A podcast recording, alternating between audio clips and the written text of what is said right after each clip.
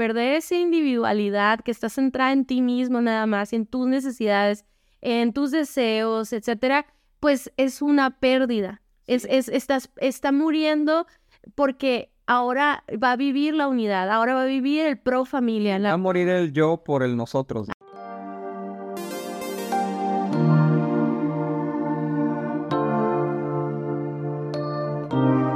Hola amigos, ¿cómo están? Estamos muy contentos, Dani y yo, con nuestro podcast Indivisibles, temporada número 10, Dani. Wow, qué rápido llegamos a esto. Ahora, ¿cada cuánto sacamos temporadas? Cada rato, ah, no, cada año sacamos como que una temporada y luego cambiamos o hacemos pequeñas series, pero hemos estado platicando muchísimo acerca de, enfocarnos por un tiempo en, el área de, de los matrimonios jóvenes, Dani. Eh, ¿Por qué? ¿Por qué lo queremos hacer? Pues precisamente porque son los que de repente más sufren, ¿no? Al principio con los ajustes, con las expectativas, con todo este rollo. Y la estadística dice que el, como el 30, 40% de los divorcios ocurren en los primeros cinco años, ¿no?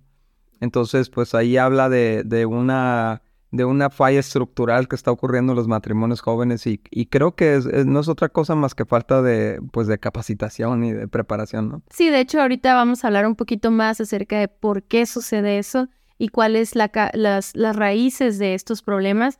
Pero si tú tienes más de 10 años de casados y piensas que esto no es para ti, déjame decirte que muchas veces seguimos batallando con los mismos problemas. O sea, si sobrevive la relación después de los 10 años, eh, muchos matrimonios siguen batallando con los mismos problemas de carácter o la falta de comunicación y la falta de unidad, etcétera. Entonces, no te desconectes, no te vayas a, no vayas a apagar este podcast porque realmente vas a, a, recordar muchas cosas de tus primeros años de casados y te van a ayudar muchos de los consejos que vamos a tener. Y bueno, esta temporada vamos a estarla dedicando completamente a, a hablar sobre fundamentos, hablar sobre sobre ciertos problemas que suceden en los primeros años, cómo resolverlos, cómo prepararte para, para cada etapa del inicio de tu relación. Y bueno, ah, empezamos con esta temporada y el tema del día de hoy es después de la luna de miel y todos, uh, ¿por qué no hablan de la luna de miel? sí vamos a hablar de la luna de miel, Dani. De hecho, hay, un, hay uno de los episodios que vamos a hablar de cómo cómo conectar, ¿no? En los primeros, en los primeros meses de, matrimonio, vamos a hablar de sexualidad.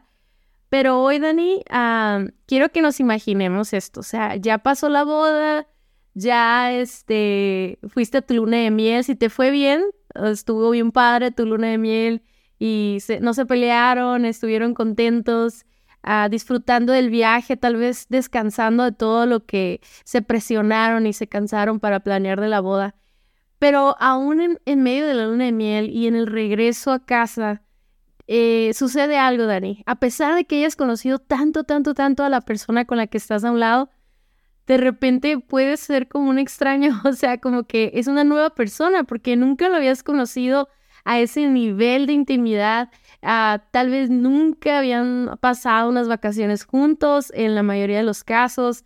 Eh, si se guardaron en la intimidad sexual, pues están empezando a, conectar y a, tener esta intimidad.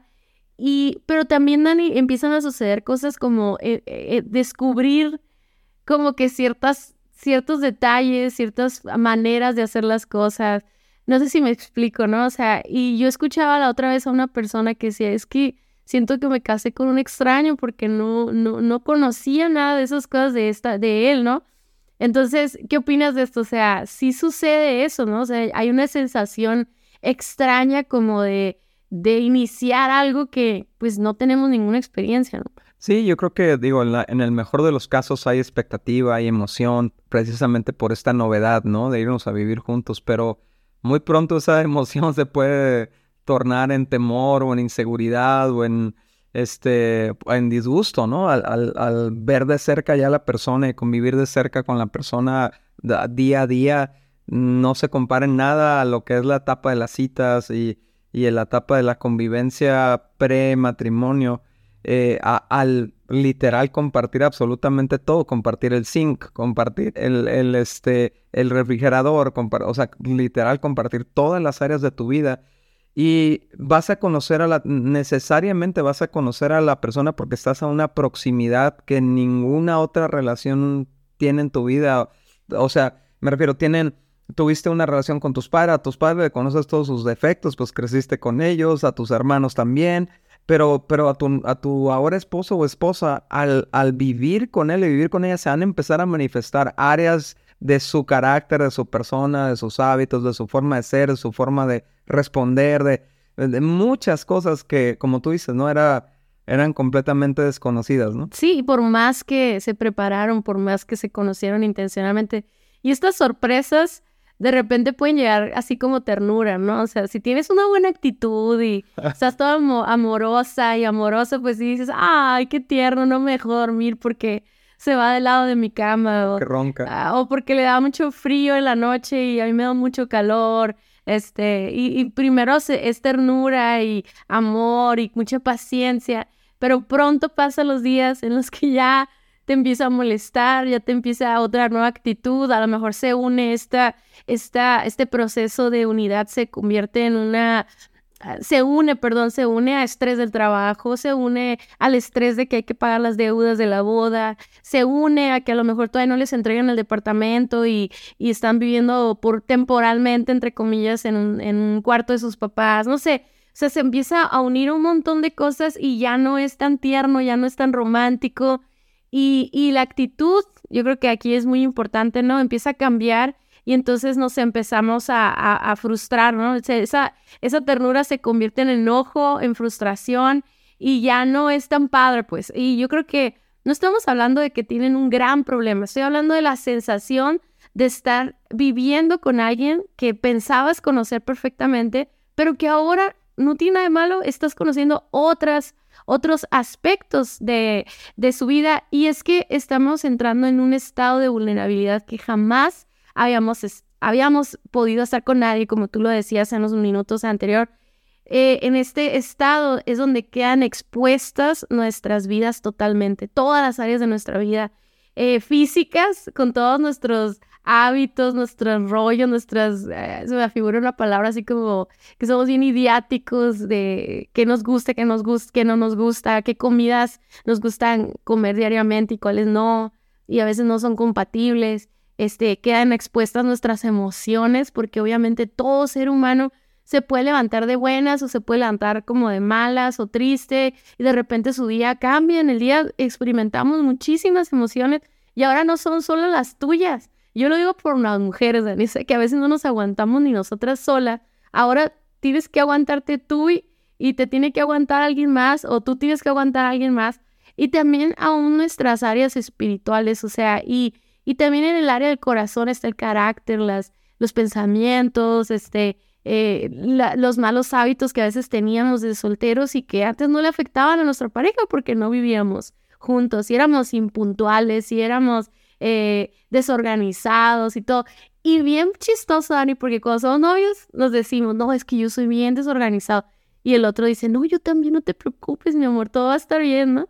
O, o, yo soy muy ordenada, no te preocupes, yo te voy a ayudar. Y a la hora de la hora. Y si, eh, digamos, a esto le sumas el hecho de que como pareja en el noviazgo tú, tú te preparas para estar con otra persona, o sea, cuando vas a tener una cita, cuando la vas a ver, o sea, es un, hay una disposición de tiempo, de energías, de, de emocional, ah. de, de, de todo. Pero aquí no, aquí no, aquí te levantas y ya está ahí a un lado.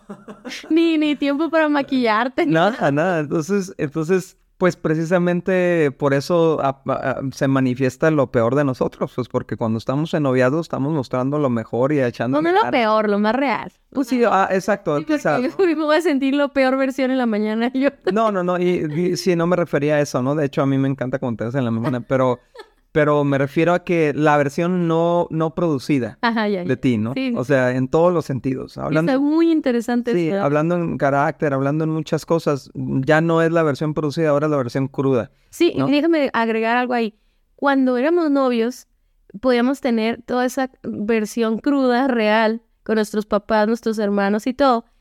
Y, y salir de cita con tu novio era el escape de la realidad. Pero ahora la realidad es con tu esposo, pues, ¿no? Y es algo hermoso, ¿verdad? o sea, no, no, no queremos ah, que alguien que lo escuche se desmotive a casarse, la verdad es increíble estar casados y, y los primeros años pueden ser difíciles, pero buenos. Pero hay que, hay que platicar de esto, o sea, hay que ser realistas, porque también esto, Dani, ¿qué opinas? O sea, lo que más afecta es la expectativa que tenías. Sí, yo creo que son dos cosas. Yo creo que son la expectativa, eh, que obviamente tú te construyes una idea muy clara de cómo van a ser esos primeros años y cómo va a ser fantástico y de todas las cosas que vas a disfrutar y todo eso. Y, y por otro lado también es un temor de haberte equivocado de persona. Entonces estás hipersensible a los detallitos porque pues no, no sé, es como cuando todos hemos, todos los que hemos comprado algo que nos costó mucho dinero y que tienes la, la inseguridad de si hiciste una buena compra, pues. y, y, entonces cuando de repente ves, ay, o sea, así me pasó cuando compré mi primer carro, ¿no? Bueno, sí, ya estábamos casados. Sí, ¿no? sí, éramos novios, ¿no? Compré mi primer carro y bien emocionado, sales encantado y todo, pero luego te das cuenta que que no checaste ciertas cosas y, ah, mira, aquí hay un golpe que no había visto y aquí está el, el vidrio roto, acá no me había puesto atención. Y ese, e, e, el temor de decir, me equivoqué, me, habré equivocado de persona y si me equivoqué, ¿y ahora qué hago? Porque pues me casé, o sea, no, no es como que puedo volver el carro, ¿no? Sí, y, y aquí es un fundamento que, de hecho, nosotros lo hablamos mucho en el prematrimonial de Indivisibles, porque muchos prematrimoniales son de dos citas nada más con el pastor o con el líder y, y nada más te crean una expectativa bien hermosa del matrimonio, pero no hablamos de nuestra realidad, de quiénes somos, de, de nuestras diferencias, de cómo resolverla. Al final del día no tiene de malo que encuentres golpes y, y pequeños detalles, detalles, ¿verdad? En la otra persona, sino el, aquí el éxito es cómo vas a enfrentarlas y con qué actitud y con qué fundamento espiritual incluso del matrimonio lo vas a enfrentar. Por eso, aunque nos hayamos preparado, o sea, ya llegó la hora de vivir lo que tanto esperábamos. O sea, si, tú tomaste un prematrimonial, soñaste con el momento de poner en práctica todo lo que aprendiste y ya llegó, ¿no? Ya llegó y, y estás nervioso, estás a la expectativa, tienes temor, como decía Daniel. Y si no tomaste un prematrimonial, es la expectativa que tú mismo te creaste cuando platicaban en las citas y cuando eh, soñabas con vivir con esta persona e incluso antes de la boda no solamente estamos preparando la boda, también estamos preparando el lugar donde vamos a vivir, estamos, nos regalan eh, cosas en la despedida y cosas para la cocina y para la, el cuarto y cómo lo vamos a decorar y, o sea, es tanta la expectativa que cuando llega el momento de vivirla, a veces cometemos el error de no disfrutarlo, pues, o sea, no sé, tú te acuerdas cuando ibas a un viaje a un parque de diversiones como Disney, por ejemplo, los que estamos en el norte, cuando estábamos en el norte, vivíamos nosotros en, en el norte, era muy común que en las escuelas hicieran viajes a Disney y era lo más fregón, ¿no? Entonces hacías todo un plan y planificabas tu mochila y qué ibas a hacer y qué ibas a comer y que y haces todo, toda una burbuja así como de planeación y a la hora de estar ahí a veces se te olvida disfrutar y dura muy poco el, viaje, o sea, y de repente pasan cosas fuera de tus planes y en vez de superarlas y disfrutar aún a pesar de, nos frustramos y perdemos el día, ¿no? Sí, y luego tienes también el, el, otro caso, ¿no? Relacionado con esto que eh, a veces le podemos dedicar un año a la planeación del día de la boda, ¿no? Y, y, dedicarle todas nuestras energías y nuestros recursos a un día, ¿no? Y ya no sabemos qué va a pasar después, o sea, no tenemos ni idea cómo va a funcionar después, dónde vamos a vivir, nada, ¿no? Entonces, ¿Qué pueden experimentar las parejas recién casadas? ¿no? Y, queremos hablar de eso porque para, a lo mejor lo estás escuchando y apenas te vas a casar o ya lo estás experimentando y estás pensando que, te, equivocaste? que algo mal está en ustedes y todo. y, y, la verdad es que tenemos que entender, estas cosas que puedes experimentar son perfectamente naturales. O sea, es, es la, el resultado lógico de, de conectar a dos personas completamente diferentes en un solo ser. Entonces, chispas van a salir, cosas van a manifestarse. ¿no? Y la, la primera en la que te queremos hablar es que eh, va a haber un cambio de hábitos diarios. Va a haber un, ya, ya no te puedes levantar a la misma hora que te levantabas tal vez, ya tienes que estar a cierta hora en casa, o sea, muchas cosas que, que tal vez tú no tomabas en cuenta o no o tú tenías tu, tu propia rutina, por así decirlo, ¿no? En tu vida y, y, tú, y de repente tienes que adaptar tu rutina a la de la otra persona, ¿no? Y bueno, a lo mejor entonces entra en conflicto porque a lo mejor tienen un carro nada más y, y, y, tienen que pues prestárselo y estarse repartiendo ahí. Ya no puedes comer maruchan todos los días, eh, sí, eso puede ser otro, otro cambio de hábito, ¿no? Sí, o sea, muchas cosas, por ejemplo, ¿no? ¿Qué tal, qué tal el que el hombre soltero que eh, adicto a los juegos de video y que se dormía a las 3, 4 de la mañana jugando y pues ya no puedes. Porque. No, ya no. Porque, o sea, tienes una compañera que quiere tener una intimidad contigo, un, conectar contigo al cierre del día y todo eso, y, y pues algo tiene que cambiar. Sí, fíjate, ¿cuál es el, el, eh, Se supone que a los 40 días ya puedes adoptar un hábito, ¿no? O, o, permanecer después de eso. Entonces, eso quiere decir que los primeros 40 días van a ser un reto, van a ser difíciles, va a ser un tiempo de hablar muchísimo, de crear lazos, ¿verdad? Para para poder comunicar lo que queremos lograr como pareja y, ceder también. Y, y, la verdad es que la próxima, el próximo episodio vamos a hablar un poquito más acerca de, de cómo por eso no podemos estar tan ocupados como recién casados, porque nos debemos dar tiempo para poder conversar, para poder pasar tiempo juntos, porque imagínate, Dani, o sea, después de pasar una luna de miel, hay gente que se va una semana, hay, yo conozco amigos que se han ido tres semanas de luna de miel, entonces, en esa luna de miel todo seguía en, una, en un sueño, pero luego ya llegas y tienes que irte a trabajar y a lo mejor son trabajos de 8 o 9 horas, o sea, de que sales 9 horas de tu casa y pues a qué horas, ¿no? A qué horas hay esa conversación, a qué horas hay ese tiempo para planear estos nuevos hábitos. Y eso también me lleva al tema de, de que hay un proceso de conexión en el área sexual, algo que, que tenemos esta fantasía eh, es como en las películas, ¿no? Que una persona la, lo ve, la ve y al siguiente segundo ya están en, la, en el cuarto y, y van sacando todas las cosas, o sea, entran al departamento y se van quitando la ropa y la siguiente escena ya están al día de la mañana felices porque tuvieron relaciones sexuales, ¿no? Y, y la verdad es que esa escena, tal vez alguien sí la viva en su primera vez, qué padre, felicidades, pero la realidad es que la intimidad sexual es un proceso, ¿no? Y, y, y para empezar, si, si tú nos estás escuchando y no te has casado y te has guardado para el matrimonio y son novios y, y se han cuidado, tienen límites y todo, o sea, ¿cómo pensamos que de un día para otro te puedas desnudar abierta así con toda la felicidad y a ver, ay, ¿cómo te puedes explicar con toda la, ligereza? claro que hasta quitarte la ropa va a ser, es, es un, es un tema que vas a romper, ¿no? Oye, Cintia, me, me, pone a pensar en esto, ¿no? Hace unos días que llevé a mi hija menor a, a, manejar. La estoy así dando sus primeros pininos ahí para que aprenda a manejar, ¿no? Y, y, y, pues sube al lado el piloto y este carro en parking, todo así, ¿no? Y le digo, ok, baja la palanca de parking, tiene el freno y todo, ¿no? Y, y le digo, lo primero que hace es soltar el freno, ya lo suelta, ¿no?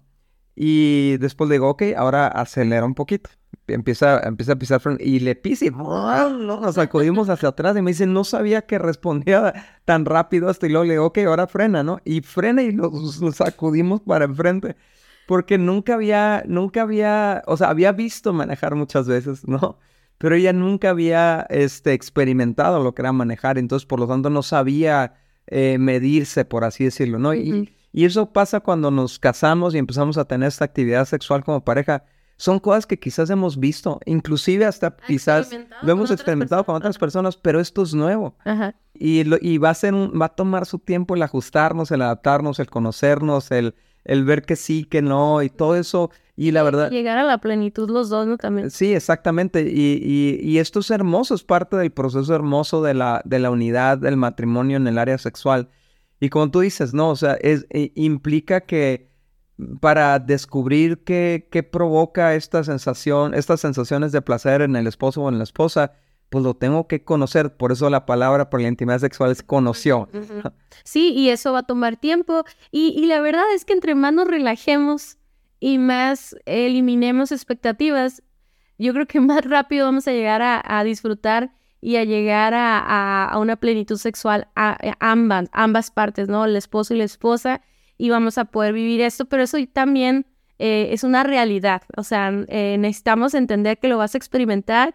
Y quiero decir algo, Dani, hay parejas que tal vez en su luna de miel no tuvieron relaciones sexuales, o sea, a lo mejor no, no, no lograron eh, perder el miedo, perder la, esa, o tener esa confianza. El dolor o... Lo que sea, o sea, eh, llegas y, y yo creo que debe ser una presión súper difícil que la familia, que los amigos, que todo el mundo te está viendo y hasta haciéndote caritas y dice como, eh, campeona, campeona.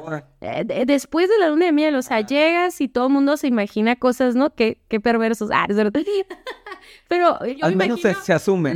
se asume algo y yo creo que es un peso muy duro para la pareja joven que, que regresa a la luna de miel y siente que no ha logrado lo que esperaba, ¿no? Yo te quiero decir, no, no te preocupes.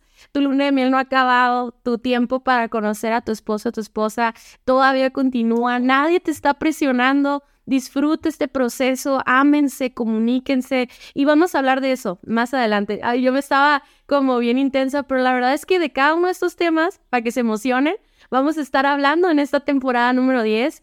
Y, la otra cosa, Dani, que se enfrentan los, los parejas jóvenes esas nuevas responsabilidades en el hogar. Y no solamente los primeros años o los primeros meses, sino incluso conforme van llegando los hijos, eh, también son parejas jóvenes, este, hay responsabilidades distintas, igual que los hábitos, tenemos que darnos el tiempo de comunicarlas, ¿no? Y sobre todo a eliminar estas ideologías que traemos en la mente de, de, temas de machismo y de rollos así. ¿Y de feminismo? Sí, porque la verdad es que el matrimonio es un espacio para servirnos, ¿no? Vamos a buscar como qué, qué es el diseño de Dios de nuestras vidas, de nuestras cualidades, nuestros talentos, y cada uno va a tener responsabilidades en su casa, pues, ¿no? Entonces, si es un, si es un peso, obviamente, si yo nunca hacía comida porque nomás vivía sola, pues obviamente ahora hay que platicar y ver cómo vamos a comer y cómo nos vamos a, a, responsabilizar de la comida, del mandado, de,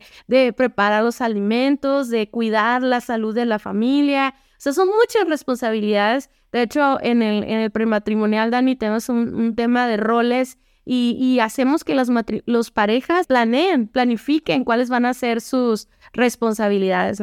Sí, otra ah, cosa que puede experimentar una pareja que recién casada, ¿no? O en los primeros años, es que van a experimentar un ajuste en la estructura de autoridad. Porque, por ejemplo, en el mejor de los casos que salieron cada uno de sus hogares de origen, sus papás mandaban, eran tenían la última palabra, o sea, estaban encima de ellos. Pero en otros casos más modernos, digamos, eh, pues ya viven solos, ¿no? Y viven cada quien por su, su cuenta. propia autoridad. Son su propia autoridad, se mandan solos, literalmente, ¿no? Y, y, de repente te vas a vivir a una casa donde necesita haber una estructura de autoridad y necesita haber una, un orden en ese sentido, ¿no? Y, y, literal ya no te puedes mandar solo. ¿Por qué? Porque ahora alguien más va a sufrir por tus buenas o malas decisiones, ¿no? Alguien más va a ser impactado por tus decisiones. Entonces, pues Dios diseñó esta estructura de autoridad eh, donde pone al hombre como cabeza de la casa y, le dice, y, le, y a la mujer y a los hijos los pone bajo la autoridad de su esposo, al esposo lo pone bajo la autoridad de la iglesia de Cristo, ¿no?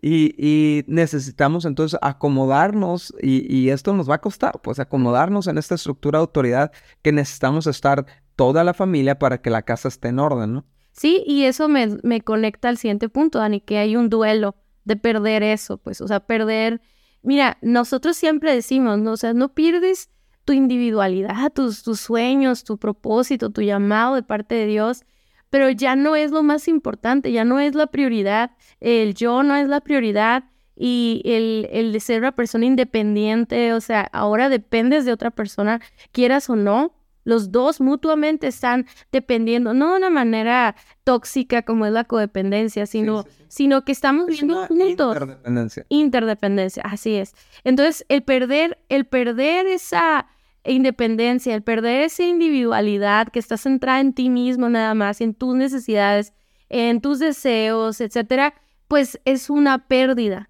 Es, es, estás, está muriendo porque ahora va a vivir la unidad, ahora va a vivir el pro familia. Va a morir el yo por el nosotros. Así es. Ah, y, y, sabes que, Cintia, ahorita hay tanto ataque a la mujer específicamente sobre ese tema, ¿no?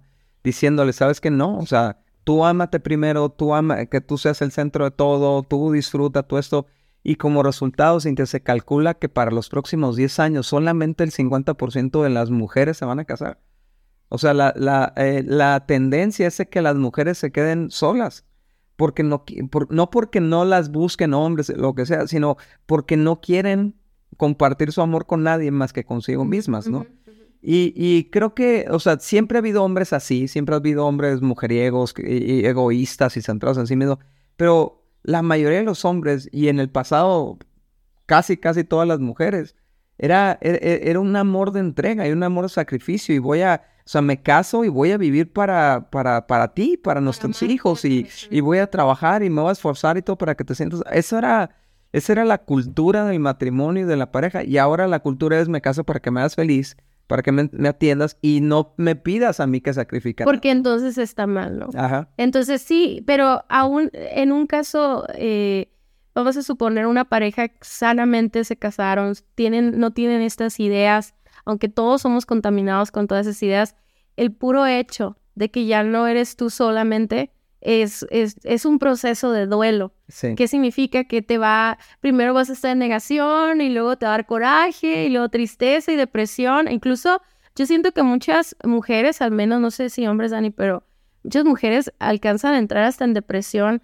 Eh, el hecho de ya no estar en sus casas, por ejemplo, eh, esa, ese es el último punto que queríamos hablar, ¿no? La separación de la familia nuclear, o sea, ya, ya no estás ahí con tus papás, a lo mejor tenías una relación muy buena donde todos los días eh, la pasabas increíble con tus papás y ahora ya no estás con ellos, o sea, hay un desprendimiento, ahora hay un, hay una, ah, un ajuste de prioridades mm. y, y, no porque te vas a descuidar tú, ni, ni el hombre ni la mujer se han de descuidar en todas las áreas de su vida, sino que estamos hablando de que ya no eres una sola persona, ahora eres uno con tu esposo y eso va, a haber áreas que ya no son, ya no son prioridades y vas a tener que soltarlas. Muchas veces vas a soltar un, un, un a lo mejor te va a tomar soltar algo que gastabas antes o a lo mejor una actividad, un hobby. A lo mejor hay personas que ya no vas a poder ver porque no son de buena influencia para tu matrimonio o el hecho de que tienes que aprender a soltar a tus papás. Todo eso es un duelo que hay que vivirlo, hay que ser empáticos entre nosotros. Por ejemplo, si, si tu esposa llora porque en las noches porque siente ese duelo, tú como esposo no te burles de ella, no, no, no, no lo aligeres como, ay, qué ridícula, ¿no? Abrázala y está con ella o viceversa. Pero el chiste es que aceptemos que estamos atravesando por un duelo y que necesitamos acompañamiento. Sí, y se pudiera creer, Cintia, que que al hecho de casarse, tomar la decisión de casarse, uno está asumiendo que va a abandonar la soltería, ¿no? Y, y, en pro del matrimonio, ¿no? Pero aparentemente muchas parejas, eh, su idea es que van a seguir siendo como solteros, pero viviendo con otra persona y teniendo relaciones sexuales con ella y, disfrutando de las ventajas del matrimonio, pero sin las responsabilidades, ¿no? Y la verdad es que pues no se puede llevar así un matrimonio. Necesita ver ese cambio de chip de la soltería a a la vida de casado, ¿no? Y, y lo que eso tenga que llevar, ¿no? Si todas estas cosas que hemos platicado, amigos, nos van a llevar a experimentar nuestras primeras diferencias, nuestros primeros disgustos. Eso me acuerdo, por eso me reí, ¿no? Este, las primeras discusiones, ah, tal vez va a haber momentos en que se van a dormir y van a luchar porque, por ejemplo, Dani y yo teníamos esta, tenemos, pero desde el inicio de no dormirnos enojados, ¿no? Entonces vas a, desde los primeros días de casados, vas a empezar a, a luchar con tu egoísmo y con tu, con tu orgullo de dormir separados. O sea, ese tema no empieza a los 20 años, o sea, desde los primeros días, las primeras discusiones, las primeras diferencias, podemos tender al conflicto y a, pelearnos y a guardar resentimientos, ¿verdad? Pero la realidad es que necesitas ah, descansar y decir, todas las parejas pasamos por esto. No te asustes, tranquilo, ¿no? Eh, este proceso de adaptación eh, se está enfrentando a tu naturaleza egoísta, se está enfrentando a tu inmadurez, se está enfrentando a las heridas que tal vez no habías resuelto, que no te habías dado cuenta. Eh, la falta también de conocimiento, a lo mejor nunca se hicieron las preguntas que debieron hacerse, a lo mejor se conocieron muy superficialmente y decidieron casarse, ¿verdad? Pero eh, no vamos a, aligerar esto, no vamos a decir que no pasa nada, echarle una cobija. Más bien, la razón por la que yo te digo tranquilo, no te asustes, no es para que no hagas algo al respecto, es para que no sientas que te equivocaste, es para que no empieces a pensar en la palabra divorcio, para que no empieces a pensar que te hubieras casado con otra persona. Eso por eso te digo, es como tranquilos, nosotros vivimos esas diferencias, aquí estamos, gracias a Dios, tenemos 22 años de casados y te aseguro que tú conoces a una pareja, espero que tengas una pareja cercana, que tenga más de 10 años que si tú le preguntas, tú los ves muy guapos, muy bonitos en Instagram, con sus hijos muy padres, adolescentes y todo, pero la realidad es que ellos también vivieron eso, o sea, también vivieron ajustes en su economía, también vivieron semanas que no les alcanzó el dinero o, por, por, su falta de administración y malos hábitos, ¿no? Sí, sí, es como hacer una limonada, pues, ¿no?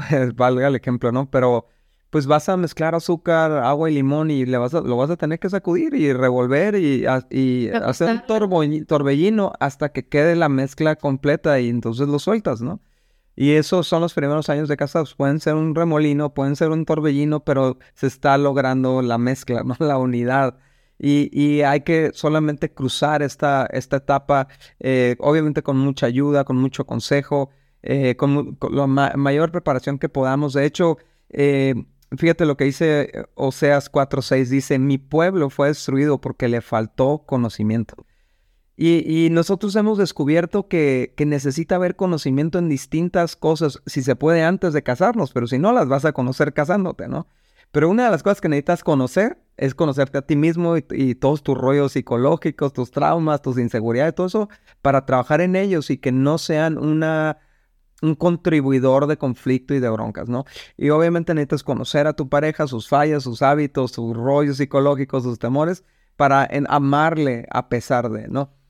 Y además también, Dani, tenemos que conocer a Dios. O sea, conocer a Dios, si nosotros fuimos hechos a imagen de Dios, y como pareja podemos representarlo a Él. Entre más conocemos a Dios, más sabemos cómo debemos relacionarnos, ¿no? Sí, y conocer nuestra necesidad de Él, porque no algo tan, tan increíble y tan intenso como fusionar dos personas en una, necesitamos su ayuda, necesitamos depender de Él, recargarnos de Él, de amor, de paciencia, de, de, de, sabiduría para tomar decisiones.